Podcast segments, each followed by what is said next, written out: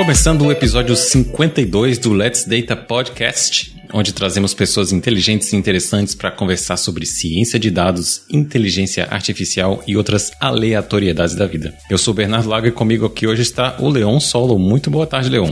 Bom dia, boa tarde, boa noite, boa madrugada. Estamos aqui no nosso episódio 52 o pessoal fica dando feedback positivo para esses episódios onde só estamos nós dois, Bernardo. Isso é um problema sério, porque a gente se empolga, fica feliz e quer falar mais do que o Homem da Cobra, né? Então, mais um episódio pra gente poder ajudar as pessoas, mas brincadeiras à parte, tá muito feliz com o feedback desses, desses episódios. E é bom que a gente tá poder trazer um pouquinho mais de conteúdo aqui pro podcast também, né? Que todo mundo sabe que a gente tá lá no Instagram, que a gente tá lá no YouTube. acho que é legal da gente trazer esse tipo de conteúdo aqui também no, no, no, nos podcasts, nas principais plataformas. E hoje vai ser um assunto bem legal, né? Obviamente que a gente botou aí uma chamadinha bem legal, clickbait funcionou se você tá aí me ouvindo. Mas brincadeiras à parte, é um episódio que ajudou muito na nossa carreira em vários projetos, né? Acho que todos os três, eu, Bernardo e Felipe, utilizamos essa metodologia no dia a dia, não é para inglês ver, não. Exatamente. Bom, e antes de seguir com o episódio, vamos aos os avisos finais, como são de praxe. O Let's Data Podcast é sempre cheio de muito bom humor e convidados top. Você pode escutar no YouTube ou nos players como o Spotify e o Apple Podcasts. Se você gosta do nosso trabalho, pedimos para avaliar o nosso podcast com 5 estrelas, pois ajuda a comunidade a conhecer melhor o nosso trabalho e também deixa a gente ainda mais motivado para continuar com a produção do nosso podcast. As referências comentadas no episódio, como livros, pessoas e links, vão ser disponibilizadas no post no nosso Medium.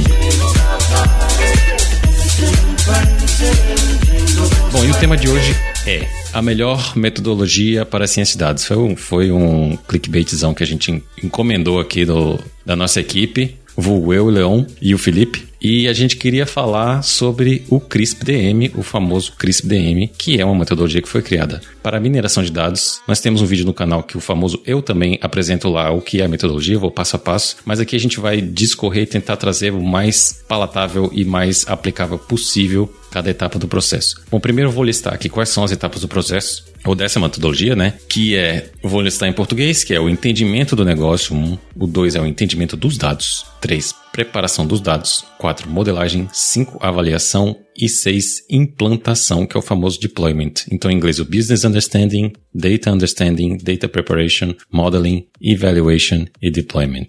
E a gente vai passo a passo nessa metodologia, começando pelo entendimento do negócio. E é uma coisa que a gente gosta de relacionar muito com o que a gente sempre prega aqui, né, Leon? Eu acho que cientista de dados tem que agregar valor ao negócio. E uma das dos skills que a gente, pelo menos aqui, a gente, que acha que o cientista de dados deve ter, que é entender do negócio, saber qual é o propósito da empresa, qual é o propósito daquele projeto que você está trabalhando. Então, não só para o CRISDM, a gente vai falar um pouquinho o que que, o que que acontece nessa fase de entendimento do negócio, mas claro, você saber para que que você está implementando aquele projeto, ou pode ser um projeto de, de, que no final virar um produto, pode ser um, um estudo com os dados que você tem disponível, pode ser várias coisas juntas. Mas você precisa sempre focar no que sua empresa ou hoje presta de serviço ou de produto, ou o que você vai oferecer no futuro é uma coisa que a sua empresa pode oferecer de uma maneira é, que seja escalável. Ou seja, tem que entender o que, que a empresa faz e o que, que a empresa tem disponível hoje ou pode ter disponível no futuro para poder fazer qualquer projeto de data science dentro da empresa, né? Não? Então você tem que ter, tem que ter esse entendimento do que, que é o um negócio, não só no CRISDM, mas eu queria trazer assim, amplamente, ou numa visão maior, olhando um pouco de fora, o cientista tem que ter essa skill.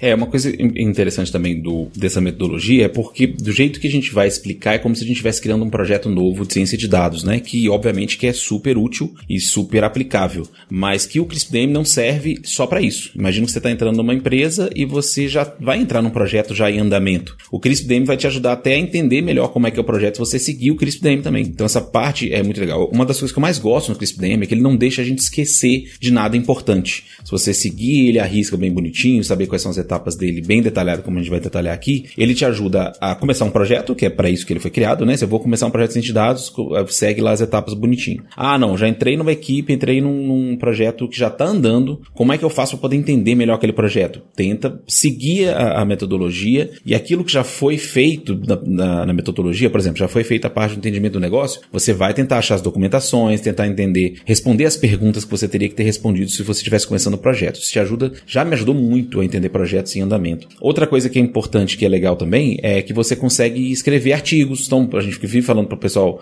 né, colocar artigo no Medium, no LinkedIn, ou mesmo artigos científicos. Os dois artigos que eu, que eu publiquei de dados, eu segui o CRISP-DM, justamente para poder não esquecer de nenhuma etapa do projeto. Então, ele é muito útil para um monte, para uma variedade de coisas, porque senão o pessoal vai ficar achando, ah, mas eu, eu se eu entrei numa, numa empresa e eu não vou começar nenhum projeto novo, então o CRISP-DM não vai servir para mim, só quando for começar um projeto novo. Mas na verdade ele serve para essa parte também de você conseguir entender né, e você não pular etapas. Porque o que, que é o normal? A gente é louco com scikit-learn, TensorFlow, PyTorch. Você vai entrar numa equipe e você vai ficar doido para poder querer ver código e como é que estão as coisas, como é que está implantado, sem antes nem entender para que, que serve o projeto. Então você pode utilizar o CRISP também para isso. Por isso que a gente gosta tanto dessa metodologia, né, Bernardo? Exatamente, bem lembrado, Leão. Atropelei aqui as coisas, mas é exatamente o que, o que devia ser dito no começo. Ele serve para te ajudar para saber o que, o que, onde você deve focar naquela, naquela etapa e o que, que você vai focar no futuro, pensando sempre o que vai ser feito no futuro e como é que você pode interligar isso com o que você está fazendo agora. Por exemplo, você está pensando agora no que para entender sobre a aplicação do negócio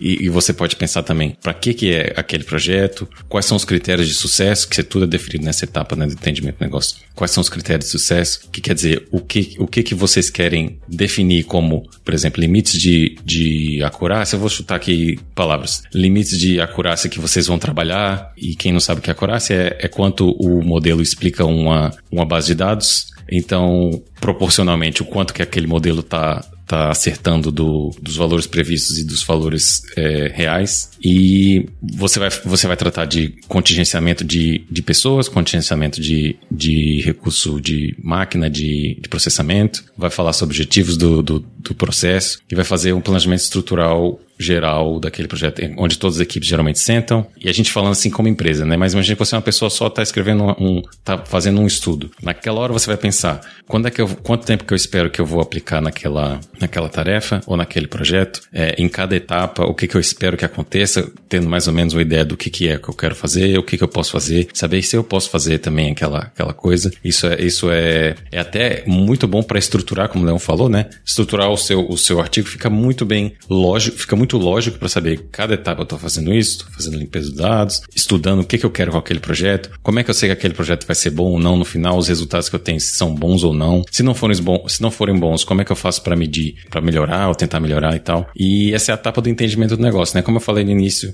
é, você tem que definir que aquele projeto, se você está numa empresa, projeto faz sentido para aquela empresa, né? Se é um projeto que já existe o produto, ou você quer melhorar o produto, ou você quer criar um produto novo, saber que vale a pena, como eu falei, você saber quem é que vai trabalhar naquele projeto, quem que vai reportar quem, e é um paralelo muito grande com você fazer o gerenciamento da, de uma empresa, né? É um, uma microempresa ali, um, uma equipe dentro da empresa grande que você faz essa aplicação dessa metodologia para poder é, implementar e para poder pôr em prática os projetos e a gente fala tanto na empresa quanto uma pesquisa acadêmica, ou como, como no projeto pessoal, para você que está estudando. No meu caso, chegou a ser tão ridículo que se vocês procurarem o meu primeiro paper lá que eu publiquei, o nome dos, das sessões é justamente as etapas do Cristo. eu nem mudei, pra vocês terem noção, né? Então me ajudou demais, assim. O que eu acho legal dessa parte de entendimento do negócio é, e mesmo tem muita gente já, já, já sabe o que é CRISP-DM, já ouviu falar, já viu o vídeo aí do Bernardo, achou massa. E o que, o que é uma parte importante que o pessoal não pega muito, principalmente no início, é que parece que o nome ele engana um pouco. É entendimento do negócio. Ah, então eu tenho que só entender qual é o negócio, eu tenho que entender qual é o problema, mas vai muito além disso. Tem algumas perguntas que são obrigatórias para responder no, na, na primeira etapa, né, que é o entendimento do negócio, que é primeiro de todos é qual que é o problema a ser solucionado. O que, que você está tentando resolver? Aquilo que a gente fala, né? O cientista de dados não é pago para poder ficar brincando de notebook, é para poder fazer alguma coisa, resolver algum problema, para vender mais, é para reduzir o churn, é para poder né, fazer um sistema de recomendação que, que, que, que vá dar né, boas indicações para o cliente. Isso é o primeiro de todos. Mas não só isso, você tem que dizer qual é a métrica, como o Bernardo falou, e não só a métrica também só de, de modelo, né, Bernardo? Não é só a acurácia. Então, sei lá, você pode incluir ali um KPI do, do da empresa, ou alguma, né, algum medidor ali de performance que vai ser utilizado para poder saber se o modelo vai ser bem construído ou não. E mais do que isso, muita gente esquece na parte do entendimento do negócio, mas você tem que dar uma sugestão de solução também ali. Você tem que dizer qual que é o modelo que você vai querer utilizar, né? Qual, qual tipo de, de arquitetura que você vai usar. Então você já deixa tudo ali. E o principal que eu acho de todos, assim, que pouca. Isso eu vejo em poucas empresas, infelizmente, pelo nível de maturidade que a gente vê. Mas é o combinado. Não tem a história do combinado não sai caro? O que, que é o combinado não sai caro? Quanto que eu preciso chegar no meu projeto, né? Qual é a, a performance, né? Se eu já defini as métricas, beleza, eu defini as métricas, mas qual que é a meta que eu tenho que chegar para poder colocar esse modelo em produção? Ah, eu tenho que conseguir X de acurácia, ou tenho que conseguir X de, de, de melhoria de vendas, ou tenho que conseguir Y disso. Então, essa parte para mim é primordial para poder saber comunicar bem, pro, porque a gente vive chamando de stakeholders, né? Que é as pessoas que tomam as decisões, para poder saber se esse modelo, quando chegar lá no final, vai estar vai tá pronto ou não. Porque senão você vai perder um tempão. Se você chegar lá no. Porque o que acontece? Tem muito projeto que morre aqui. A gente fala sempre da parte do caminho feliz. Mas tem projeto, muito projeto que morre aqui, porque não foi bem comunicado. Então, se você chegar assim, falar, olha, é, vou fazer esse modelo aqui, tal, tal, tal, e você vai mostrar lá pro seu chefe ou pra sua chefe, falar, ah, beleza, então a gente só coloca em produção com 99,99% ,99 de acurácia. Putz, impossível. Então, o projeto não vai sair do papel. Eu tô exagerando, mas pode chegar nesse nível, porque você tem que comunicar bem para poder saber quais são os limites que você tem do, do, do, do machine learning de ciência de dados também. Então, essa parte tem que estar tá toda na primeira etapinha, antes de você pensar em base de dados, pensar em limpar, pensar em qualquer coisa, né? E, na real, eu acho muito difícil ter uma empresa é, que tem esse nível de maturidade, obviamente que as grandes empresas aqui no Brasil têm, mas isso é importante da gente ensinar e, e para as pessoas que estão entrando no mercado, principalmente. Se já tiver isso na cabeça, vai, com certeza, vai ter muitos melhores projetos, vai ter muitos projetos que morrem no tempo certo, ao invés de você gastar dinheiro e tempo, chegar lá no final e, e descobrir esse, esse modelo nunca entraria em produção, né? O que, que você acha, Bernardo? Exatamente. E nessa etapa também, Leon, é, é, a, gente, a gente vai pensar em, em coisas como que vão entrar mais lá na frente, né? Coisas como como é que esse modelo vai ser implementado, como é que vai ser o deploy desse modelo. Você vai basicamente pensar em todas as outras etapas do, do, do, da metodologia e listar o que, que você quer em cada um delas. Então, quando a gente chega na avaliação, quando é que a gente vai avaliar esse modelo? Como a gente falou, quais são, quais são os critérios de é, sucesso ou não sucesso daquele, daquele modelo, o que quer que seja que você esteja fazendo, como é que ele vai ser implementado, como é que vai ser feita a manutenção, como é que vai ser feita a documentação. Então, você traçar desde o início um script bem feito do próximos passos são esses, e sempre que a gente precisar voltar ou refazer alguns passos, a estrutura já está definida. Nesse, nessa etapa também que a gente fala, a gente vai pensar no negócio também pensando já nos dados que a gente tem disponível, né? Que é o próximo passo, que é o entendimento dos dados. O entendimento dos dados não, ainda não é na parte de preparação, na, na fase de modelagem, mas é, por exemplo, você saber onde é que você vai coletar aqueles dados, quem, quem é o responsável pelo, pela coleta daqueles dados, quem é o responsável pelo fornecimento daqueles dados, que é muitas vezes numa empresa você tem área de dados, mas você tem área da, da áreas diferentes, né? A área, área da, do desenvolvimento, a área do, da pesquisa e a área do, do, das operações. Então, tem aquela equipe lá que trata lá dos dados no dia a dia. Esses dados são eu sou responsável, que tem muita coisa, questão do LGPD. Então tem uma estrutura que blinda um pouco aqueles dados, não está disponível para toda todo mundo na empresa, principalmente empresas maiores, né? Então esse tipo de detalhe que você precisa ter em mente na hora de traçar os objetivos e saber, tá bem? Agora no no, na prepara, no entendimento dos dados não é só você saber os dados que vão chegar para você, mas saber onde é que você vai pegar, ter os dados bem, bem documentados, o que, que é cada tabela, o que, que é cada coluna de cada tabela, qual é a periodicidade daqueles dados, quando é que eles vão chegar novos dados. Então, todo esse tipo de coisa entra agora nessa próxima, nessa próxima etapa, que é o entendimento dos dados, né, não? É, e essa etapa é uma etapa, quer dizer, todas as etapas são importantes, né? Mas uh, o que eu acho legal do, do, do CRISP é aquela história de você não esquecer nada. E uma das coisas que a gente esquece é a tal da, da, tempo, da tempestividade dos dados. Isso é importante demais na vida real. E que enquanto o pessoal não entra num projeto real, num projeto de verdade, você fica muito naquela, naquela ilusão de que o seu modelo, do jeito que está rodando ali na sua máquina, ele vai conseguir rodar em produção. E isso não é verdade. Então, às vezes, você faz um modelo lindo e maravilhoso, por exemplo, de séries temporais, para poder fazer, por exemplo, uma previsão de estoque. Só que você precisa dos dados de anteontem para poder prever semana que vem, alguma coisa assim assim. E quando você vai ver na realidade, os dados vão demorar quase um mês para chegar. Isso acontece às vezes. Então, você. Isso é uma coisa que o Mário Filho chamou muita atenção, que eu acho bem legal nos vídeos dele, quando ele fala de séries temporais. Que assim, toma muito cuidado para poder saber quando que os dados reais vão estar disponíveis para você, para você conseguir alimentar o modelo, para poder fazer as inferências, né? Então não adianta nada eu ter um modelo que precisa dos dados de anteontem para poder prever o mês que vem ou semana que vem, sendo que os dados de ontem só vão chegar para mim mês que vem. Então já vai ter acontecido. Então tem que tomar muito cuidado. E aqui, nesse aqui, no entendimento dos dados, é onde vai, você vai perceber que vai ter os maiores problemas nesse sentido. E é antes de limpeza, é antes de, né, de buscar, antes de consulta SQL. Não é. Isso aí é para você vai atrás, né? Então, assim, ó, você, é como se tivesse dado a missão. A missão é essa, temos que resolver esse problema. Aí viu lá no entendimento do negócio. Beleza, e agora? Agora você vai atrás, vai no mato caçar os dados. Vai ver quem é o dono, quem não é o dono. Ainda tem muita coisa que é o seguinte: tem a tal dos silos ainda. A gente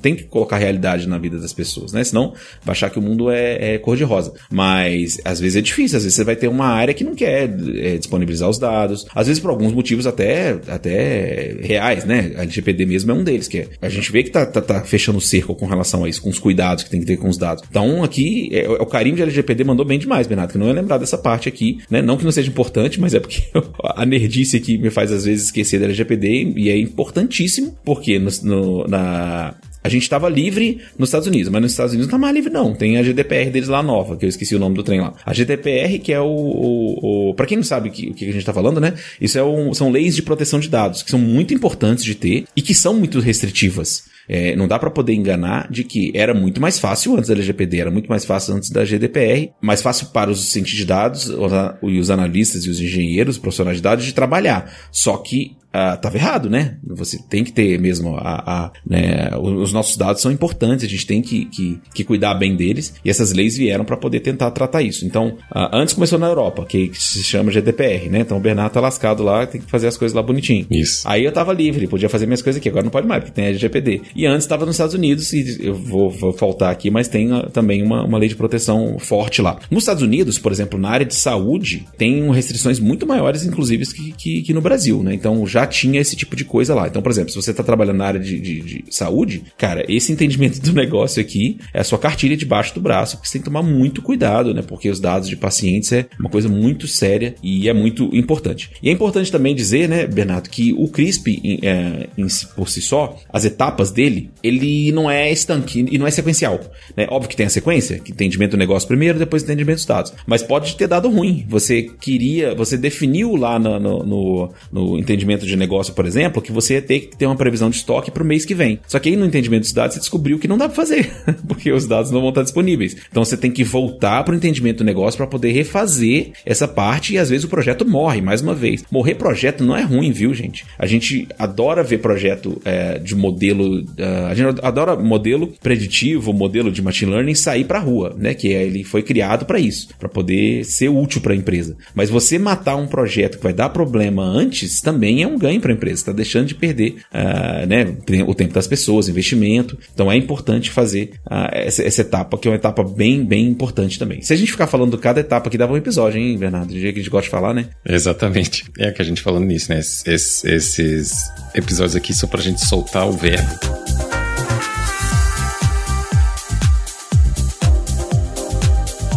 Da próxima vez que você falar aqui, a gente não se preparou bem, mas eu vou pôr aqui, quem tá vendo a gente no YouTube vai ver a imagem aqui do CRISP-DM, e quem não tá vendo a gente no YouTube, tá ouvindo, é só procurar CRISP-DM, você vai ver o gráficozinho. E o que você tava dizendo é, uma das premissas do CRISP-DM é o entendimento do negócio está interligado numa espécie de vai e vem com o entendimento dos dados, né? Porque muitas coisas que você traça ali no início, quando você está montando o projeto, aí quando você chega na área de, de, entendimento dos dados e fazer toda essa listagem do que, que você precisa para fazer aquele projeto, de onde aqueles dados vêm, todos, tudo isso que a gente já, falou, você você muito comumente vai voltar para a parte do entendimento dos negócios e retraçar algumas metas e pensar, não, isso aqui vai, pode ser feito de, de uma outra forma, esses dados vão estar disponíveis ali, a gente tem esse gargalo aqui, então a gente precisa mudar um pouco essas outras datas ou esses outros expectativas de datas de, de entrega em relação a cada etapa do projeto. Então são duas partes do, da metodologia que se conversam é, e, se, e se conectam para pensar na próxima parte, que é preparação de dados, e essa sim vai se conectar na modelagem, mas agora a gente vai falar primeiro da, da preparação de dados. Depois que você já sabe a periodicidade que você vai ter aqueles dados, ou se aqueles dados são coletados só uma única vez, o tipo de dado que está chegando, como eles estão chegando, o formato que eles estão chegando, você vai fazer a parte que é a preparação dos dados.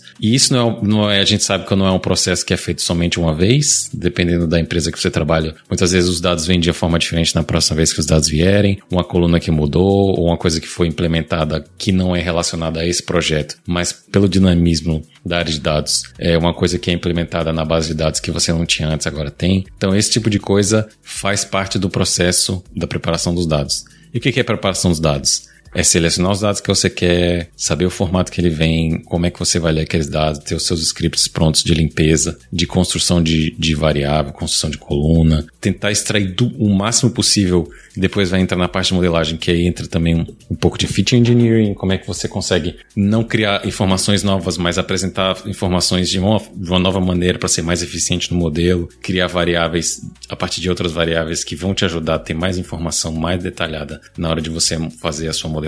Então todas essas etapas agora entram na parte de, da preparação dos dados, que é a parte de limpeza de dados, que é onde todo mundo passa a maior parte do tempo, né, Leon? É criando script para limpar dados, para ler os dados, formatos de arquivos, é, lidar com, com formatação de caracteres, é, encoding, tudo isso é nessa parte agora, né, Léo? É, é engraçado que isso aqui depende muito do nível de maturidade das empresas também, né? Porque tem muita empresa que já tem ali, sei lá, feature store, que já tem tudo arrumadinho, tudo com pipeline organizado, mas pode ter certeza que é a minoria da minoria. A grande maioria das empresas você vai ter que meter a mão na massa ali para poder saber se, se, se, o dado tá padronizado, se não tá, se precisa de tratamento, se não precisa. A gente brinca que a gente chama de data munging, né? É o, é o eu não sei, é munging, depois tem que perguntar aí, né, para suas consultorias que você tem aí de, de inglês. O munding ali para mim é meio que, sei lá, botar a mão na lama ali, alguma coisa assim, né? Modelar alguma, os dados, meter a mão nos dados, né? Então isso aí é, é uma parte que, igual eu falei, dependendo da, da, do nível de maturidade da empresa, vai ser onde você vai gastar mais tempo, né? Pra poder limpar dado e tirar assento e ver se tá padronizado, se não tá padronizado, né? E é o acesso em si. Então você tem aqui, por exemplo, a, uma, uma coisa que é importante aqui é saber. A gente já viu quais são as fontes dos dados na, na etapa anterior, a gente sabe onde tá, mas aqui que vai ser o pegar na, nas fontes de dados. Então, sei lá, aqui que você vai juntar as, as fontes de, diferentes fontes de dados, né? Você vai, sei lá, pegar de um banco de dados relacional, pegar de um banco NoSQL, uh, de arquivos,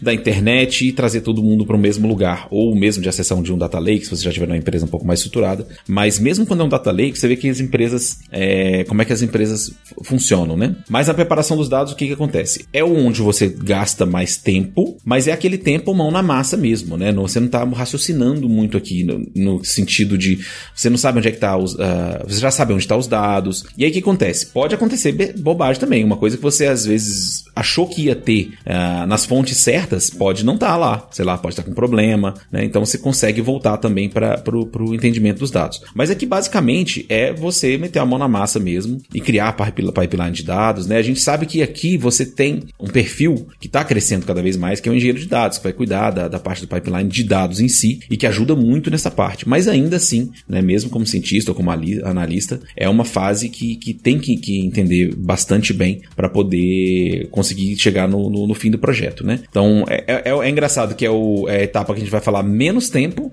e é a etapa que vai gastar mais no dia a dia, né? Porque só. É, é para mim é o meio paralelo ali. Não tem um desenvolvedor que vive reclamando do usuário, né? Então aqui é a mesma coisa, é o analista de dados, cientista de dados reclamando da fonte de dados, porque se deixar né, qualquer coisa aberta para pra, as pessoas escreverem ou ingerir dados ali, o bicho pega. E aqui a gente está falando muito também, né, Bernardo, de, de tratamento de, de, dados que são que vêm dos usuários, que vêm dos clientes, mas nem sempre é assim também. Você pode ter de IoT, né? Por exemplo, você pode ter sensores. E aí essa parte aqui é muito importante, porque você tem que, às vezes é um volume tão massivo que você tem que fazer um tratamento em um volume massivo de dados. É outra, outra, outro rolê, como diz a galera, né? Mais nova, tô tentando colocar umas gírias novinhas pra saber se eu engano aqui na idade. Mas é, é outra, é outra parada, né? É totalmente diferente de você fazer uma coisa que tem uma ingestão ali de mil registros por dia, dois mil registros por dia, quando você começa a ter milhões por dia, que nem IoT, né? Ah, a gente tem um, um episódio bem legal ah, com, com o, como é que é o nome mesmo? O João Granzotti, né? É João o nome dele? João Granzotti. Que, é, putz, o volume de dados que, que, que, que entra lá é um absurdo. Então, essa parte aqui de, de preparação dos dados lá é essencial, porque quebra todo o pipeline de, de, de, de, de modelagem, né? De machine learning, se ele não tiver bem azeitado. Então, esse aqui foi o que a gente menos falou, mas pode ter certeza que vai ser o que você vai gastar mais tempo, né? Exatamente, é. A gente fala que 90% do trabalho é limpando dados, entendeu? Aqui a modelagem, o computador vai lá, você sai para tomar um café e depois volta, como hoje o, o André Yuki, do nosso amigo aqui da Universidade dos Dados, foi lá no Instagram. Põe o modelo para rodar, vai lá o Bruno Mars tomar um cafezinho. Mas essa, essa parte é, é, é esperar rodar. No, na, na limpeza de dados não tem esperar rodar, é mão na massa, né? Você tem que saber o que, que você está lidando lá. E a gente passa muito tempo, não é, não é a parte mais agradável, assim, Geralmente é, porque a gente está ali descobrindo a, a base de dados e está cada vez ficando mais familiarizado com os dados, né? Mas não, é a parte mais é, mão na massa e, e, menos animada do processo, não é a modelagem, que é quando a gente quer ver os resultados acontecendo, né? Então a gente passa muito tempo nessa parte, geralmente, é, como eu disse, é muito bom ter aqueles scripts que já estão prontos ali esperando as, os dados chegarem, mas às vezes os dados chegam de forma diferente, então você tem que sempre estar tá voltando, fazer as suas validações dos dados também para saber se eles estão chegando no formato que você quer. Então, esse tipo de, de ideia você tem que ter agora e ter certeza que a qualidade é consistente durante o processo da limpeza e no futuro, quando chegarem novos dados e tal, naquele mesmo projeto. E interligado a esse, tem mais alguma coisa para falar sobre a preparação dos dados, Leon? É, não, tem, tem uma, só uma partezinha final que é assim, do jeito que a gente falou aqui, parece que é meio que só padronizar os dados, limpar os dados também, né? Mas tem uma, uma parte importante que é os dados têm que estar praticamente prontos para a próxima etapa, né? Que é a etapa de modelagem. Então, os dados já têm que ser, já está sendo pensados para poder ser insumo para o modelo lá na frente, né? Então, não é só limpar, tem, porque parece uma coisa meio burra, entre aspas, né? Uma coisa meio acerebral, mas não é, porque porque você tem que uh, seguir o que foi feito no entendimento dos dados, porque lá no entendimento dos dados, você também já colocou quais são as fontes do, das informações que são necessárias para ingerir no modelo, né? Para servir como input do modelo. Então, essa parte aqui é, é muito importante porque você parte de um. É como se você. Imagina que está num banco de dados relacional, no MySQL lá, né? Como se você tivesse um, um, uma base de dados original e você vai ter uma base de dados depois para modelagem, né? Você vai ter um, os dados ali já arrumadinhos, prontinhos para que o seu modelinho lá do scikit-learn do TensorFlow, do PyTorch, é, consumam, né? É óbvio que não é sempre assim, porque na parte de modelagem a gente vai falar, tem um pedacinho ainda, você pode criar dados novos ali, né? Que sempre fica, é uma das dúvidas que o pessoal tem no CRISPR, onde é que fica feature engineering, se fica ali no, no, na manipulação, se fica na modelagem. Para mim fica na meiuca ali, né? Para mim fica, é, é, mais modelagem do que, do que preparação dos dados. Mas a preparação dos dados tem essa inteligência também, né? Então, aí, aí sim a gente vai partir para onde a gente quer, né? Todo mundo faz ciência de dados para poder fazer o quê, Bernardo? Exatamente, é a modelagem, né? A parte mais animada do, do processo, onde você vai testar modelo modelo. Primeiro você tem, você tem que definir qual, como a gente falou no início, né? Você tem que definir o que, que você quer fazer com aqueles dados. E aqui você vai testar diferentes tipos de modelos, vai escolher quais, quais, quais os modelos que você vai testar, vai fazer o design do teste, vai construir o seu modelo, quais são os, os, os, os, a bibliotecas que você vai usar, o que, que você espera daqueles dados, quais os limites que você definiu lá no, no início, se eles vão mesmo ser encontrados. E aí você vai, essa parte é animada, porque você vai brincar de ciência, né? Vai aplicar todo o conhecimento que você tem e é, no final você vai avaliar o que que, o que que pode ser feito. Você precisa voltar lá na preparação, precisa fazer mais feature engineering, que tá, que tá aí. Eu acho que esse é meiuca que você diz é, é bem esse vai e vem, né? Do que, que você tem disponível hoje, o que você, o que, o que você está conseguindo com a sua modelagem. Então é voltar ver um pouco de engineering, o que, que você pode fazer, conversar com outras pessoas do projeto para saber, saber insights, que eu gosto muito de fazer assim, conversar com outras pessoas para ver o que eles estão aplicando em outros projetos, para poder agregar, porque às vezes você tira um insight ali de uma conversa que está tendo com outra pessoa, né? E também é, saber como, esse, como esses dados vai ser, vão ser implementados e você vai avaliar também performance, para saber no, no, futuro, quando ele for entrar de, na implementação no deploy, você saber se é viável aquele, aquele por exemplo, aquele, aquela biblioteca que você está usando, dependendo da, do tempo de processamento, de, da velocidade dos dados, da velocidade dos resultados que você precisa entregar, se aquilo vai ser viável, se você precisa de mais, de mais equipamentos, se você precisa de, de do que você tem é suficiente, quem é que está responsável por esse vai e vem também. Então, é, essa parte é a parte mais animadora do, processo, do processo de, de da metodologia, né, Léo? É, e é a parte que a gente fica feliz para poder dizer que. Como chama? Para poder é, justificar o salário, né? Não, é por enquanto né, era só mexer com pandas, brincar pra lá, brincar pra cá, e aqui que a gente vai separar, né?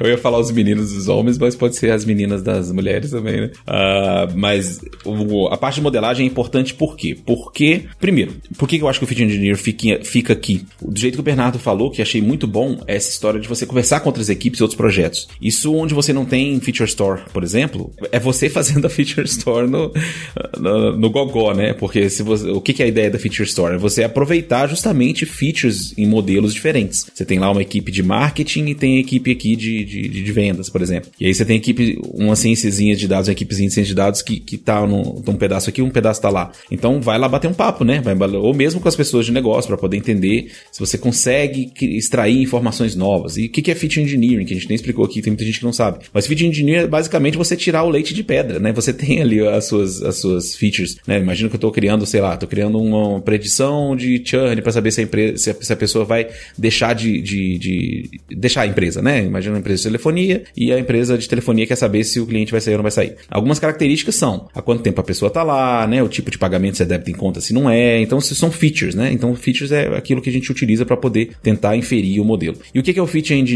É tentar tirar leite de pedra, é tentar uh, extrair mais informações que um humano consegue é, detectar, mas que a máquina não consegue se você não, não deixar explícito para ele. Né? Se você deixar só aquele conjunto de features inicial, o modelo vai estar tá restrito àquilo, ele só entende aquilo. Né? E quando você faz isso, uh, você bate o olho, um ser humano é muito mais capaz de entender nuances para poder saber se, se, se dá para poder extrair mais coisas. Nesse aí de churn mesmo, tem um exemplo legal que eu acho para poder dizer o que é feature engineering. Então, por exemplo, imagina que você tem lá uh, uma coluna onde você tem um número de pessoas que estão na casa da pessoa. Então, você está na telefônica, você pode saber quantas pessoas tem naquela casa. Tem uma, se é uma pessoa sozinha, se tem pessoa com família. Só que aquele cliente não preencheu a, aqueles dados. Só que lá ele está querendo, lá ele tem, por exemplo, uma internet para poder saber se a internet é mais alta ou menor. Então, se o cara tiver uma internet ou a moça tiver uma internet lá de 2 GB, muito provavelmente ela vai ter mais de uma pessoa lá dentro. Ela não vai querer 2 GB só para ela. Ou pega uma outra coisa, ela tem múltiplas linhas de telefônicas, né? Que hoje isso nem existe mais também, né? Mas tem lá, ela tem múltiplas linhas de celular. Não, então se ela tem múltiplas linhas de celular, muito mais fácil ela ter mais de uma pessoa ali dentro. Então você está tentando é, inferir outras informações para poder criar features novas, né? Então essa parte que é a parte de feature engineering, que é uma das coisas da modelagem. A modelagem tem um monte de coisa, onde você vai criar o um modelo preditivo em si, né? Se for um modelo preditivo, ou vai criar seu sistema de recomendação, ou vai criar né,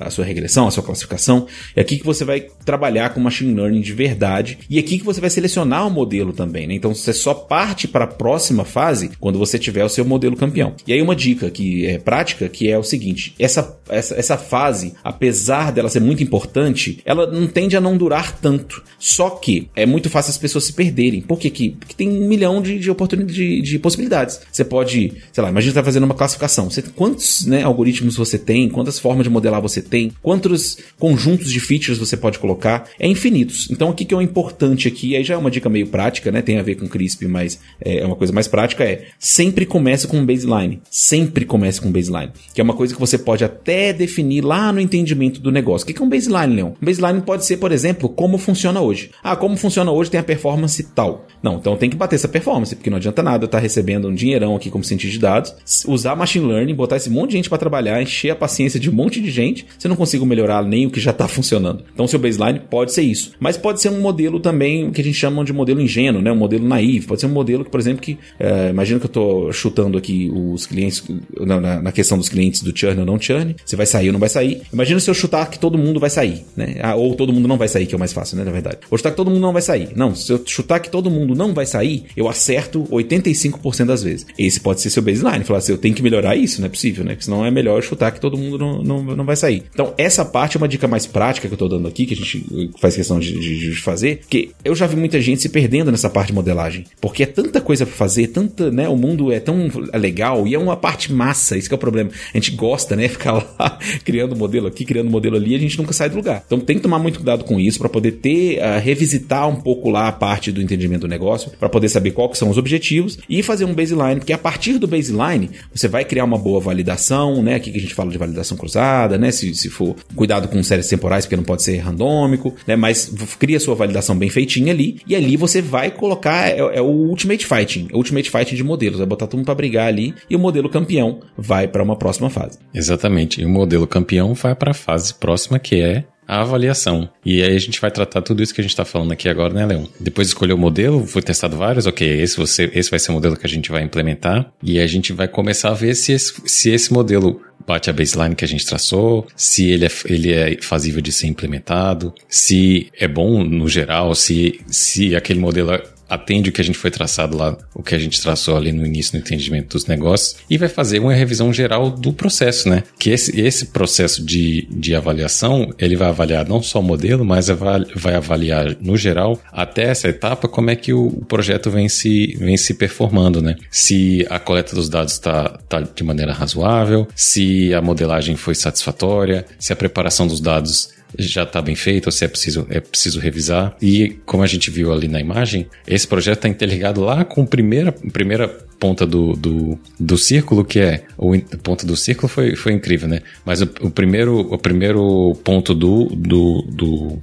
da metodologia, que é o, entendi, o entendimento do negócio. Que é aqui que você vai avaliar não só o, os critérios que você traçou para o sucesso do modelo ou do, do, que, do que quer que você esteja implementando, mas também avaliar se tudo aquilo que vai ser feito para o próximo passo, que é a implementação, é fazível de fazer e às vezes avaliar se ele é escalável ou não. O que, que é, quer, quer dizer que se é escalável ou não? Que, se aquele modelo consegue trabalhar com um volume maior de dados ou com é, mais pessoas trabalhando ou o que quer que seja. Então, esse passo é muito importante para a gente reavaliar, não só avaliar o modelo, mas reavaliar todas as etapas do processo, as, todas as etapas desse processo do CRISP-DM, não é, Leão? É, exatamente. Na verdade, você falou tudo aí, né? Você revisita a, o entendimento do negócio. Você vai responder as perguntas, é, você, você vai reavaliar se as respostas estão chegando a, aonde você planejou, né? Então, lembrando lá o que, que a gente perguntava, qual que é o problema a ser solucionado? Esse a gente já sabe, mais ou menos, mas revisita. Qual que é a métrica que foi utilizada? Né? Qual que é o mínimo para o modelo chegar para poder entrar em produção? Isso aqui é muito importante e depende de indústria para indústria, né? Eu estou falando indústria toda hora e depois um dia eu acerto o nome em português. Mas as áreas de negócio. Então, por exemplo, se eu tenho a, o churn, o churn se eu errar, eu vou perder dinheiro? Vou, porque putz, né?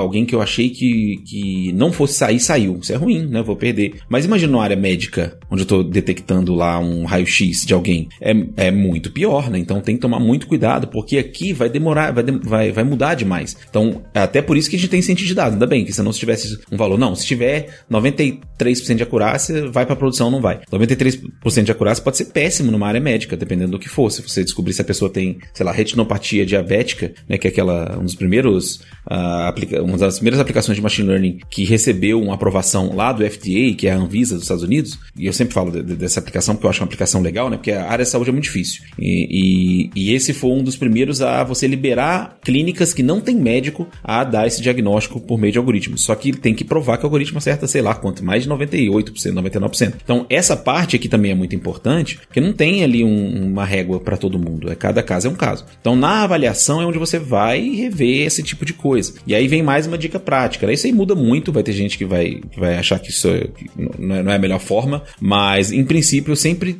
gosto de deixar um pedacinho da base que nunca foi vista pelo modelo para essa parte de, de, avaliação. Né? A gente ensina assim, inclusive, lá na Jornada de Cientista de Dados, né? no nosso curso também, no Data Science Essentials, e que é você deixar um, um pedacinho ali no final para você pelo menos ter ali um, uma, um, snapshot de como você vai ser a sua vida real, né? Antes de você colocar isso em produção. E aí, normalmente, eu deixo para essa etapa, essa etapa de avaliação, para poder saber se isso vai entrar em produção ou não vai. E o que, que pode acontecer aqui? Pode acontecer de não funcionar, o modelo não chegar na, na performance que foi, que foi é, querida, né? Ou, ou, ou, planejada. E aí você volta lá pro início. Você volta, pode voltar. É engraçado que eu sempre achei que o CRISP deveria ter uma, uma, uma volta da avaliação lá pro business understanding, mas não tem essa setinha, tem pro entendimento dos dados, né? Mas em princípio, você pode até voltar. Obviamente que isso não é, não é engessado dessa forma. Mas eu voltaria. Se tiver, chegou lá no final e, e reavaliou, tem que reavaliar tudo para saber se, se, se, é possível não é possível, né? Então, por isso que essa parte da, da modelagem, que é anterior, é importante você ter ali um UFC de modelos pra, e ter uma boa validação para você ter noção ali já se, se, se vai funcionar ou se não vai. E na avaliação final é mesmo só uh, como se fosse ali um carimbo. Não, esse modelo realmente vai performar bem na vida real. Então, se tivesse que dar uma frase para avaliação, seria essa, né? O modelo pode entrar em produção? Né? Essa é a resposta que, que, que, que tem que ser dada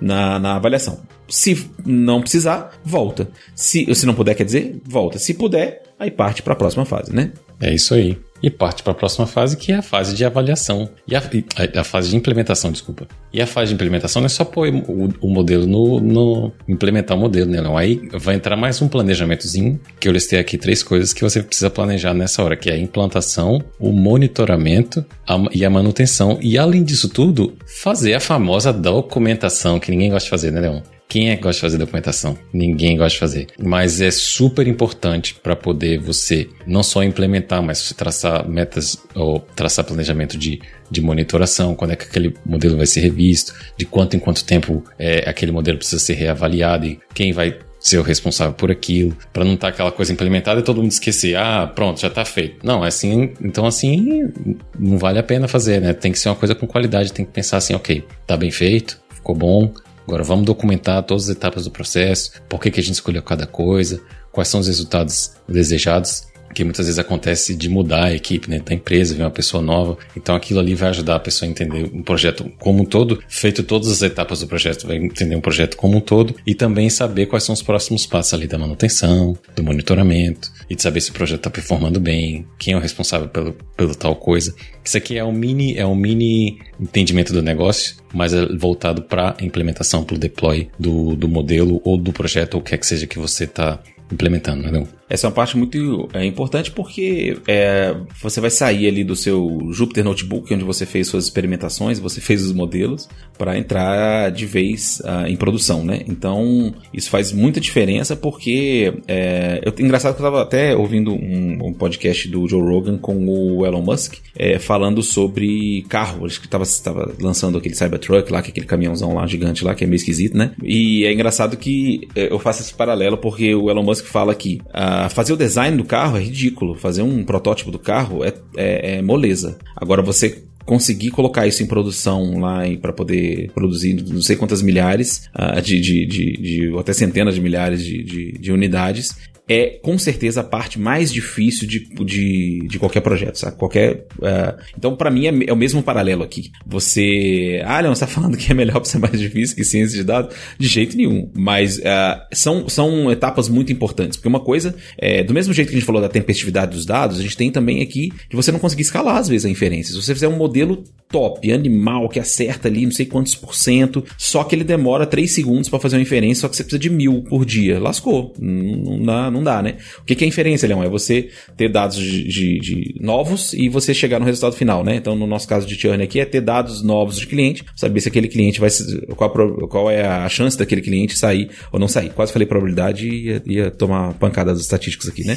Vamos falar das chances aqui, porque não é a probabilidade que sai normalmente. Mas, uh, então, qual que é a importância daqui? É você escalar, basicamente. É você conseguir saber. E não é escalar para milhões, é para escalar para necessidade do negócio. A necessidade do negócio é 10 por dia? 10 por dia, top, não, tá, não tem problema nenhum. E isso vai estar tá onde? Lá no entendimento do negócio também. Olha, tanto a maior, a maior a documentação de todas é lá no entendimento do negócio, porque isso vai estar tá lá também. Qual que vai ser a necessidade de inferência, né? Em que sistemas ele vai ter que ser integrado. Então, no caso do churn, por exemplo, vai ter que estar integrado em qual sistema, provavelmente? No, no de vendas, no saque, né? Quando você chega lá na, numa loja telefônica e aí quer, ah, eu vou aqui renovar o, o meu sei lá, quero, quero comprar um aparelho novo, e aí apita lá na, na, na tela do atendente ou da atendente para poder dizer que, olha, esse, esse, esse cliente ou essa cliente tem uma grande chance de ir embora, pelo amor de Deus, oferecem um desconto. Então, esse tipo de integração também é definido lá no entendimento do negócio e implementado aqui nessa etapa de, de implantação, né? Então, essa parte aqui é onde é o MLOps, tão famoso MLOps, né? Que vai, que você, o seu projeto finalmente vai ver a cor do, do, do dia, que é o que a gente quer. Então, se você fez um bom trabalho lá na parte de modelagem, e isso tudo vai, vai ser mostrado aqui. E para quem é cientista de dados, uma coisa que a gente gosta muito, né, Bernardo? A gente coloca isso muito também lá nos nossos projetos, lá nas jornadas de de dados, é, no mínimo, ter uma noção de como fazer essa implantação. Porque normalmente, hoje em dia, a, num, quando a empresa tem um mínimo de, de, de maturidade, você vai ter equipes separadas que faz o deploy do modelo e quem faz o modelo. Às vezes não, às vezes é você mesmo. Mas mesmo naquelas empresas onde tem uma equipe de MLOps que é colocar o modelo em produção, você como cientista de dados ou como analista de dados, saber como funciona é muito importante, porque você vai ter outra cabeça na hora de criar o modelo. Você já vai ter noção, já vai fazer um pipeline bonitinho com, com scikit-learn ali, por exemplo, né, já deixar arrumadinho, porque isso vai facilitar muito você colocar isso em produção, não vai ser só um notebook lá, né, que você tem que, que rodar as células na ordem errada para poder funcionar, pelo amor de Deus, né? Então, isso acontece acontece, hein, Bernardo? Já aconteceu. Uma coisa que eu faço muito é a dica, hein? Olha essas dicas de hoje. Faz isso, Bernardo. Eu, às vezes, eu tô ali funcionando, putz, tá funcionando, funcionando. Eu quero saber, não sei se tá funcionando, não, porque eu já rodei esse negócio tão fora de ordem as células que eu vou dar um run all aqui pra poder saber. Aí, às vezes dá um pau, assim, de uma variável que não tava definida antes, né? Ou um data frame que não tava definido. Eu faço isso também.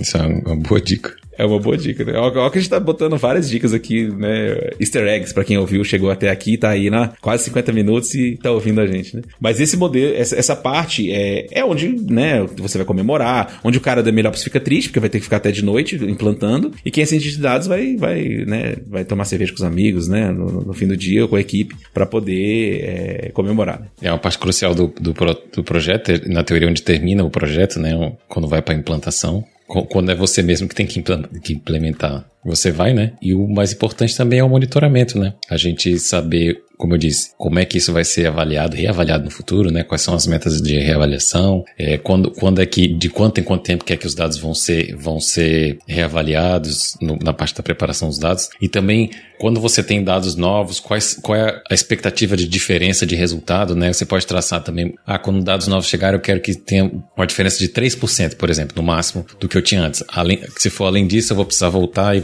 reavaliar e ver o que é está acontecendo. Então, essa parte de monitoramento é muito, é muito crucial e é muito, é, às vezes é, é deixado um pouco de lado, né, Leon? Um po... Você foi muito bonzinho, né? No um pouco.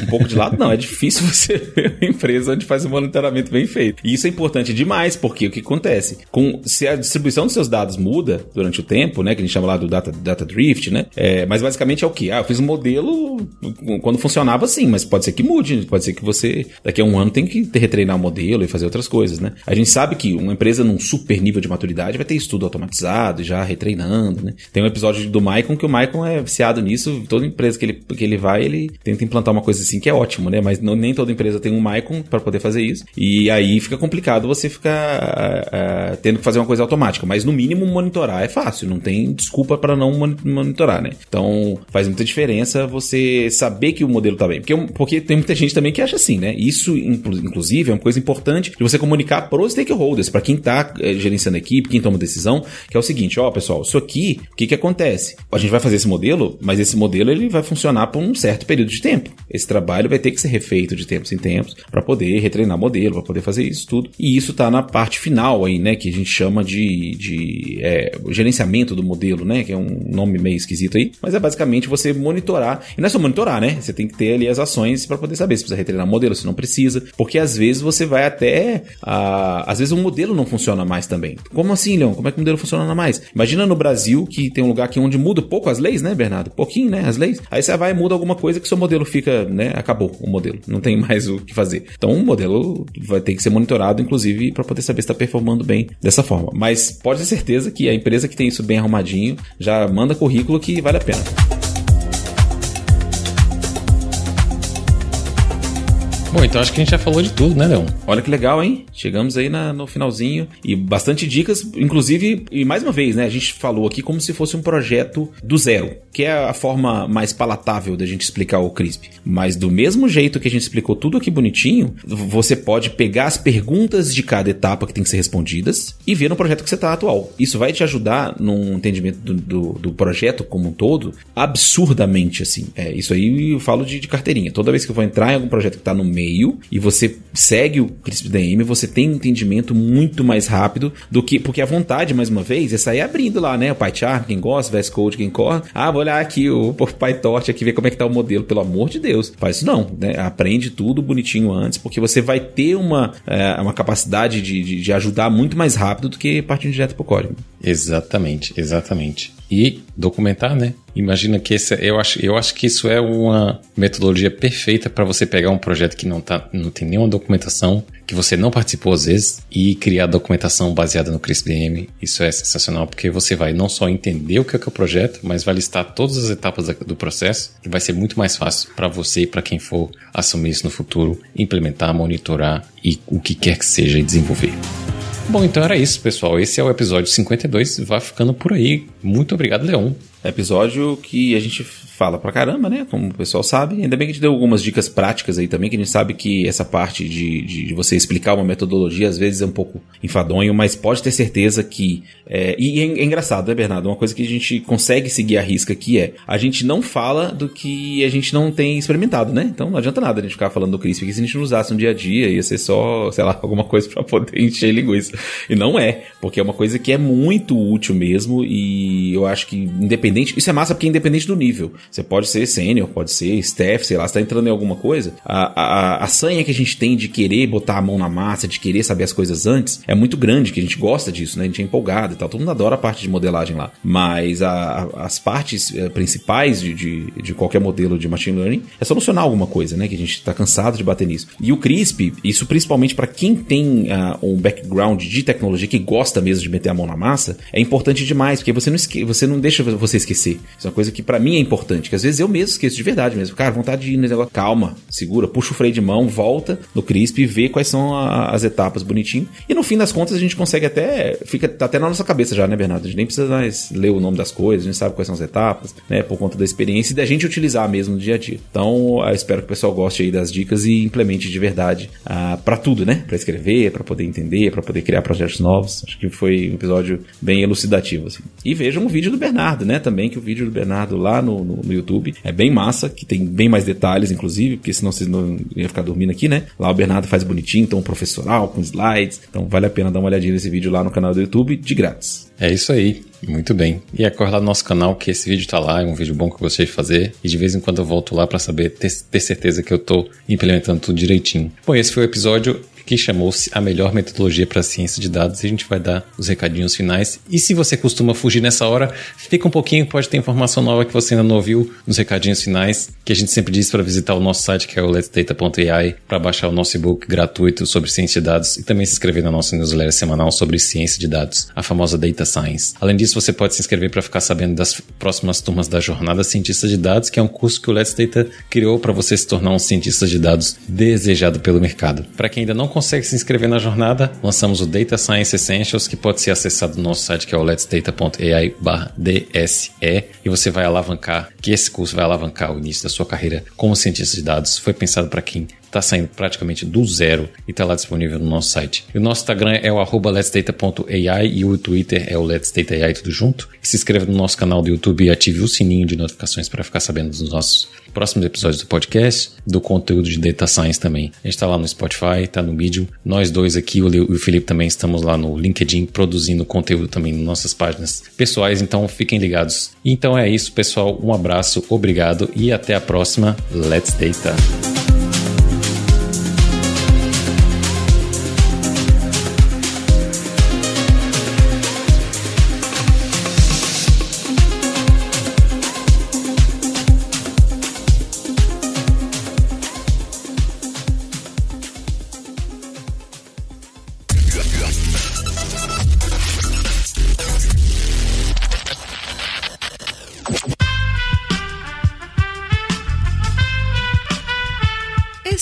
Podcast foi editado por Aerolitos Edição Inteligente.